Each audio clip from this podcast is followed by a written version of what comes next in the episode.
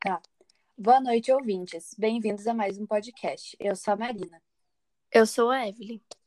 E eu sou a Júlia. E no podcast de hoje vamos falar de um assunto bem sério, principalmente para nós meninas e mulheres. Vamos falar sobre a sociedade patriarcal brasileira. Exatamente. Este é um assunto de extrema importância que precisa ser discutido. Bom, para começar a nossa conversa, acho importante a gente contextualizar o significado da palavra patriarcado e entender como esse sistema funciona. Então, a palavra patriarcado tem origem grega e vem das palavras pater, que significa pai, e arque, que significa origem ou comando. Essa palavra é utilizada para designar um sistema social em que há uma dominação masculina como base de tudo, ou seja, o poder é majoritariamente dos homens. E isso vale para todos os âmbitos, sejam eles sociais, políticos ou familiares. A partir desse sistema, era exigido das mulheres que tivessem condutas, princípios e comportamentos que eram destinados apenas a elas, ou seja, os homens eram livres dessas cobranças. Exato. Na história da formação da nossa sociedade brasileira, especialmente no período da colonização, o modelo de família que se instalou foi o modelo patriarcal. Este modelo começou a se formar no século XVI, que foi o primeiro século da colonização e foi herança cultural portuguesa. Esse modelo se caracteriza por ter o pai como figura-chefe de família, se tornando administrador da economia e influência social da família.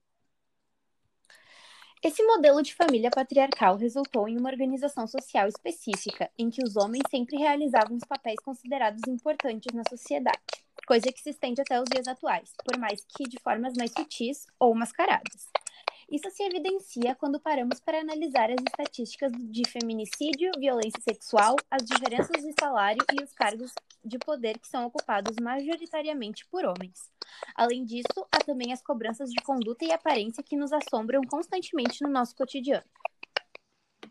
Ainda hoje, infelizmente, é objetificada e feita de símbolo sexual como se a nossa existência se resumisse a agradar os homens. Temos como exemplo diversas manifestações artísticas que reforçam esse pensamento, como as letras das músicas de funk ou a hipersexualização da mulher em conteúdos pensados para o público masculino, como os gibis e filmes de super-heróis, por exemplo. Esse é um tópico bem importante, aliás. Desde que nascemos, somos impostos a um padrão que diferencia as coisas como coisas de menino e coisas de menina, como as cores azul e rosa, por exemplo. Isso se estende a brinquedos, atividades e comportamentos. Coisas como brincar de boneca, sentar com as pernas cruzadas, estar sempre arrumada, são coisas designadas para as meninas. Já para os meninos, ficam os brinquedos radicais, os videogames, futebol e etc. A capacidade das mulheres sempre é questionada nesses âmbitos, como se uma menina boa no futebol fosse uma coisa absurda. Mas é claro que isso está ligado diretamente com a criação das meninas, que não recebem estímulo para aperfeiçoar essas habilidades, tendo em vista que isso é algo para os meninos. Além disso, somos criados ouvindo diversos comentários machistas e misóginos, como algo comum. Como aquela frase super famosa: atrás de um grande homem há sempre uma grande mulher, sempre nos colocando em uma posição inferior. Comportamentos já estão tão enraizados na nossa sociedade que muitas vezes passam despercebidos por parecerem inofensivos, até que podem tomar proporções mais extremas e sérias. Nisso se encaixa a violência, que pode aparecer de diversas formas: violência doméstica, violência sexual e violência patrimonial, entre outras.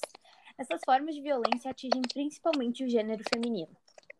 Apesar de várias conquistas já alcançadas pelas mulheres, como o direito do voto, a Lei Maria da Penha, o direito à licença maternidade, entre outros, isso ainda não foi o suficiente para extremizar os problemas que ainda enfrentamos em pleno século XXI. Homens e mulheres são vistos e tratados de forma extremamente opostas e vivem em realidades bem diferentes.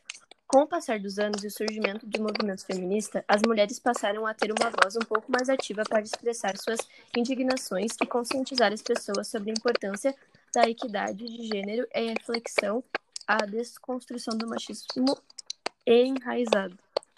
E tudo isso não apenas uma, por uma questão de orgulho, mas sim também de sobrevivência, tendo em vista que a maior parte dos crimes realizados contra a mulher tem motivação a partir de pensamentos machistas e misóginos.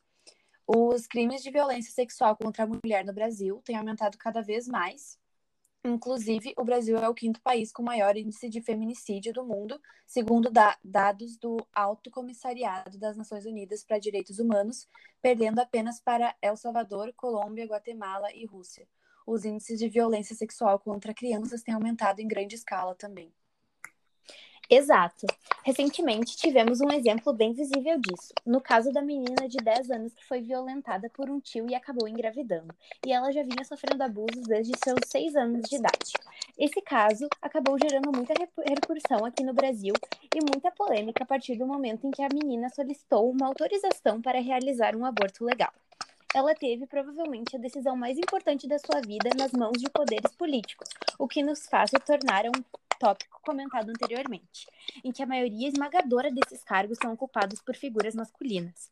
Eram praticamente apenas homens decidindo sobre a vida de uma criança, se ela poderia ou não acabar com o fruto de um estupro, algo que não deveria nem ser aberto à discussão, principalmente sob a perspectiva masculina, que nunca vai sentir isso na pele.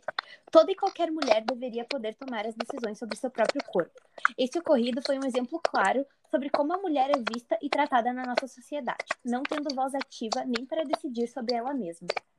Poderíamos citar diversos outros casos e situações onde vemos o machismo e patriarcado impregnado na sociedade e nas nossas vidas. Situações que já vivemos na pele e temos propriedade para falar, mas esse podcast teria horas porque isso nunca tem fim.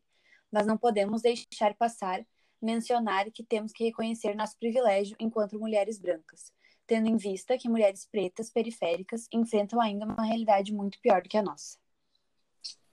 Apesar de toda a situação de desvantagem e opressão que vivemos nos dias de hoje em relação ao gênero masculino, nosso dever é de conscientizar o máximo de pessoas possíveis e sempre convidá-las a refletir e questionar certos comportamentos considerados comuns, e buscar entender o porquê dessas coisas serem do jeito, se é mesmo justo e o que podemos fazer para mudar. Bom, esse foi o nosso bate-papo de hoje. Esperamos que tenham gostado e se conscientizado um pouco mais. Lembrando que nunca é demais estudar sobre o assunto e estar disposto a ouvir e compreender. Agradecemos a audiência e esperamos vocês no podcast da semana que vem.